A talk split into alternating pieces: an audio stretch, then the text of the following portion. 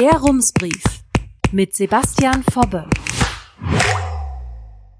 Münster, 6. Mai 2022. Guten Tag.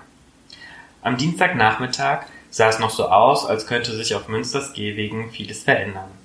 Wie ich Ihnen geschrieben hatte, stand in der Bezirksvertretung Münster-Mitte ein Antrag zum Gehwegparken zur Abstimmung. Die Grünen und Volt wollten damit erreichen, dass die Stadt aufhört, das illegale Parken auf dem Bürgersteig zu dulden. So zumindest lautete der Plan, doch aus der Abstimmung wurde nichts. Der Antrag wurde kurzfristig von der Tagesordnung gesetzt, denn es gab Neuigkeiten. Kurz vor Beginn der Sitzung ließ die Verwaltung den Abgeordneten ein Schreiben zukommen, das auf Rums vorliegt. Alles der Reihe nach. Grüne und Volt wollten ein Parkkonzept aus Karlsruhe kopieren, das sich Verparken nennt. Dieses soll Klarheit auf den Bürgersteigen schaffen, indem die Stadt überall dort, wo Platz ist, Parkplätze auf dem Boden markiert. Die Verwaltung will diesen Vorschlag jetzt prüfen und eine Vorlage bis zur nächsten Sitzung der Bezirksvertretung Münster-Mitte am 24. Mai ausarbeiten. Die SPD findet das Karlsruher Parkmodell auch gut. Allerdings setzt die Partei an einigen Stellen noch Fragezeichen. Sie will zunächst den Versuch in der Melcherstraße abwarten und auch noch über offene Fragen wie Quartiersgaragen, die Anbindung von Bus und Bahn und den Personalmangel beim Ordnungsamt diskutieren. Im letzten Antrag seien noch zu viele Schnellschüsse dabei gewesen, sagt Laura Maxelon von der SPD. Autos, die in Kreuzungen oder vor abgesenkten Bordsteinen parken, müssten zwar abgeschleppt werden, aber alle anderen Gehwegparker könne man nicht einfach so abschleppen, sagt sie. Das müsste im Einzelfall vom Ordnungsamt geprüft werden, aber dazu fehle das Personal. So steht es auch in dem Schreiben, das die Verwaltung kurz vor Beginn der Bezirksversammlung vorgelegt hatte. Der grüne Fraktionschef in der Bezirksvertretung Mitte Kai Meier vor dem Esche ist von der zögerlichen Haltung des Koalitionspartners allerdings irritiert. Ein Gesamtkonzept habe im letzten August zur Abstimmung gestanden, allerdings für das Südviertel und nicht fürs Kreuzviertel. Wichtige Punkte darin Quartiersgaragen für den ruhenden Verkehr, mehr Carsharing-Angebote und eine Fahrradzone fürs ganze Viertel. Damals schloss sich die SPD dem Antrag auch nicht an, weshalb Kai Meier vor dem Esche die Argumentation, Zitat, langsam fragwürdig findet.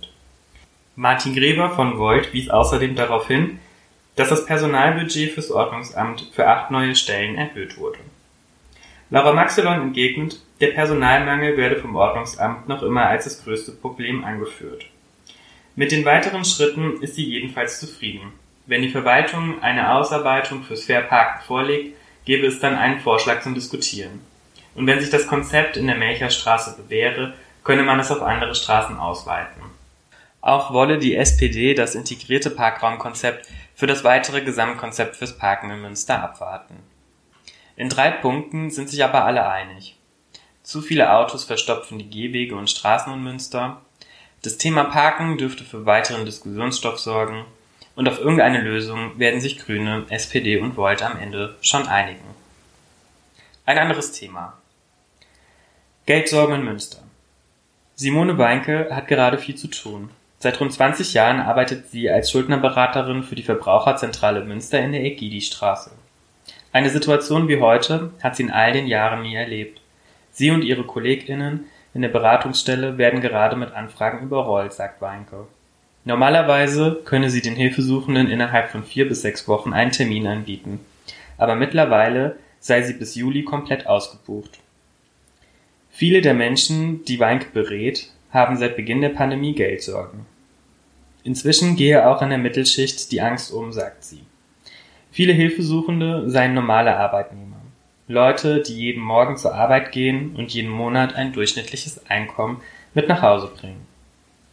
Die Geldsorgen haben einen Grund. Die Ökonomie nennt ihn Inflation. In der Umgangssprache sagen wir ganz einfach, alles wird teurer. In der letzten Pressemitteilung des Statistischen Bundesamts über die Inflation heißt es, dass die Preise im April 2022 durchschnittlich 7,4 Prozent über den Preisen im April 2021 lagen. In Nordrhein-Westfalen zogen die Preise sogar noch etwas stärker an. Hier lag das Plus für April bei 7,7 Prozent im Vergleich zum Vorjahresmonat. Einen so großen Preissprung habe es in NRW laut Tagesschau zuletzt in den 1970er Jahren gegeben. Das Preise steigen ist eigentlich nichts Ungewöhnliches. Ein bisschen Inflation ist ganz normal. Die Europäische Zentralbank verfolgt das Ziel von 2% Inflation im Euroraum. Denn dann steigen die Preise im genau richtigen Maße. Die Unternehmen investieren, weil sie mehr Umsätze erwarten und die Kredite billiger werden. Und mit den moderaten Preissteigerungen können die Menschen normalerweise auch gut leben. Wenn ihre Arbeitgeber die Löhne erhöhen, haben sie sogar mehr Geld zum Ausgeben. Doch von diesem 2%-Ziel ist Deutschland im Moment weit entfernt. Laut Statistischem Bundesamt treiben gerade zwei Bereiche das Preisniveau deutlich in die Höhe. Lebensmittel und Energie. Woran liegt das?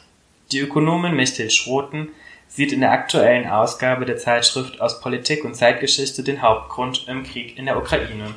Er sorge im Moment für viel Verunsicherung und das sei Gift für stabile Preise. Außerdem brechen Lieferketten ein, sodass sich einige Waren verknappten. Im Falle der Ukraine sind das vor allem Getreide und Energie. Das Land gilt als Kornkammer Europas und durch die Russland-Sanktionen verteuern sich Gas, Strom und Öl spürbar. Und ein Ende ist nicht wirklich in Sicht. Wie das IFO-Institut für Wirtschaftsforschung meldet, wollen so viele Unternehmen in den nächsten drei Monaten die Preise erhöhen wie seit 1991 nicht mehr. Doch schon jetzt treiben die Inflationssorgen die Menschen um. Simone Weinke von der Verbraucherzentrale berichtet, dass sie in ihrem Job als Schuldnerberaterin normalerweise Erfolgserlebnisse sammle. Die allermeisten Klienten verlassen die Sprechstunde glücklicher, als sie sie betreten, sagt sie.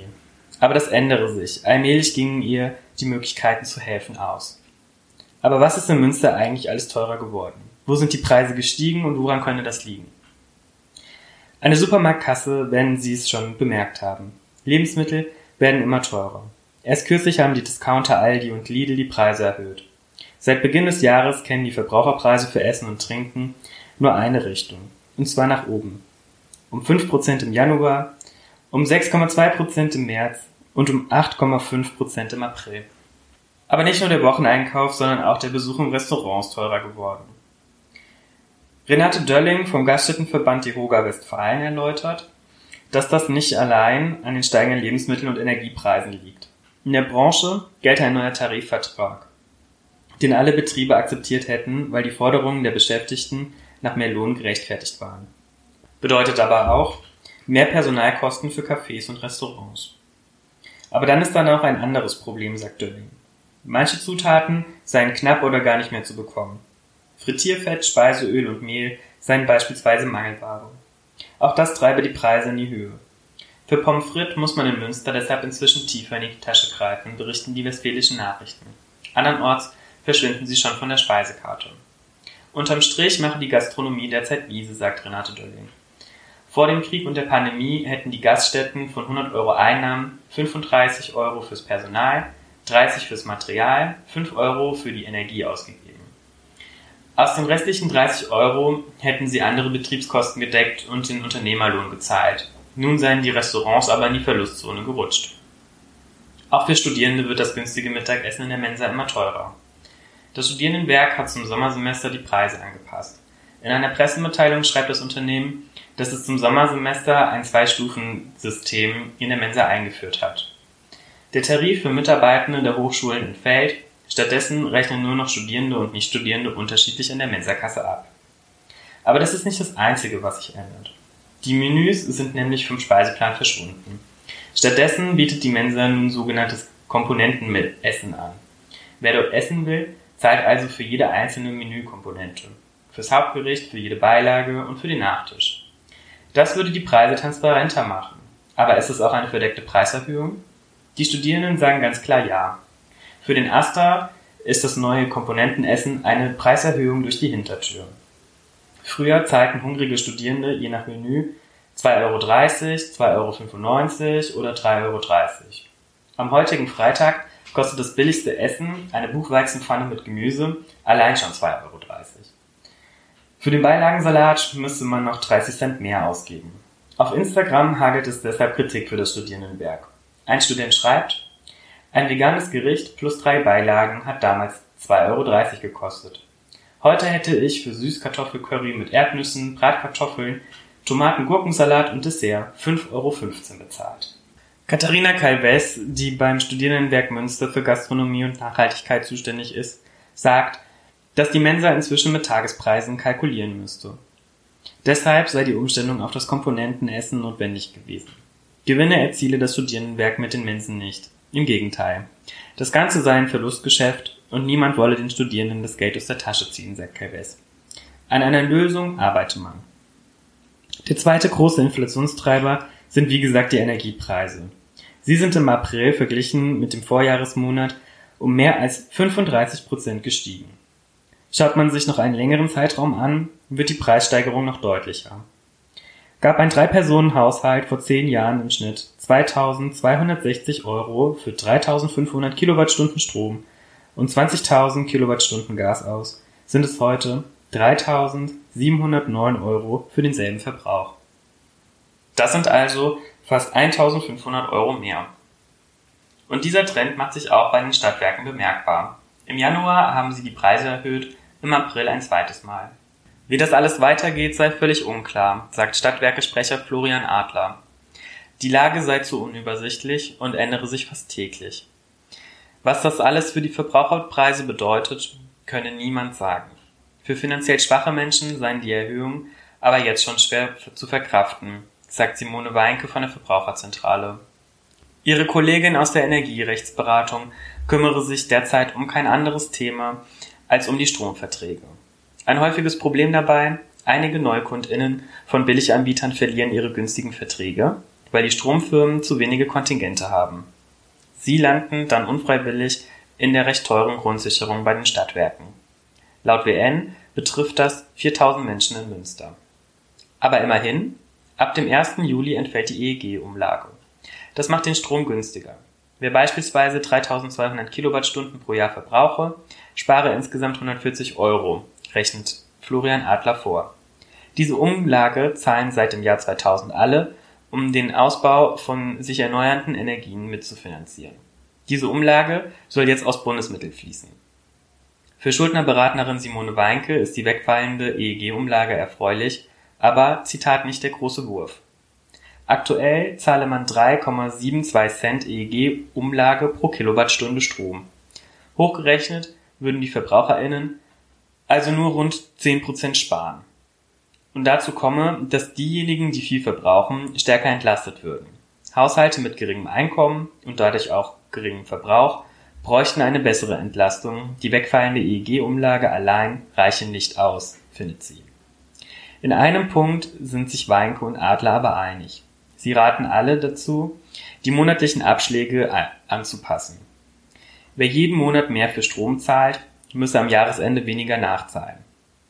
Und es bewahrt davor, Energieschulden anzuhäufen, denn schon ab einem Zahlungsrückstand von 100 Euro können die Anbieter den Strom abklemmen. Was in Münster aber selten vorkomme, sagt Florian Adler von den Stadtwerken. Genau beziffert er die, Zitat, sehr niedrigen Sperrquoten, aber nicht. Bevor es zum Äußersten komme, würden die Stadtwerke mit den betroffenen KundInnen zunächst versuchen, eine gemeinsame Lösung zu finden. Wie sich die Inflation weiterentwickelt, ist durch den Krieg in der Ukraine noch völlig unvorhersehbar. Schon jetzt treffen die Preissprünge aber gerade die besonders hart, die ohnehin wenig haben. Der Paritätische Wohlfahrtsverband hält den aktuellen Regelsatz von 449 Euro pro Monat für Hartz-IV-Empfangende deshalb für unzureichend und sogar verfassungswidrig. Dieser Regelbedarf wird jedes Jahr neu berechnet und wird im Kern von den Lebensmittelpreisen bestimmt. Sie sind bekanntermaßen stark gestiegen, der Hartz-IV-Regelsatz aber nicht im selben Tempo. Dazu kommt, dass Hartz-IV-Empfangende auch den Strom selbst zahlen müssen. Und der wird ja auch immer teurer. Laut Paritätischen Wohlfahrtsverband müsste der Hartz-IV-Satz bei über 600 Euro liegen, damit er überhaupt zum Leben reiche. Aber an der Höhe des Regelbedarfs kann eine Stadt wie Münster nichts ändern. Simone Weinke sieht dennoch Lösungen auf kommunaler Ebene. Hier wären die Wohnbaugesellschaften und die Energieversorger gefragt. Es ist auch im Sinne der Vermieter, dass die Wohnung immer geheizt wird, sagt sie und ergänzt, man muss auch nicht den Strom abstellen, wenn die Kunden nicht zahlen können. Weinke sieht noch ein ganz grundsätzliches Problem.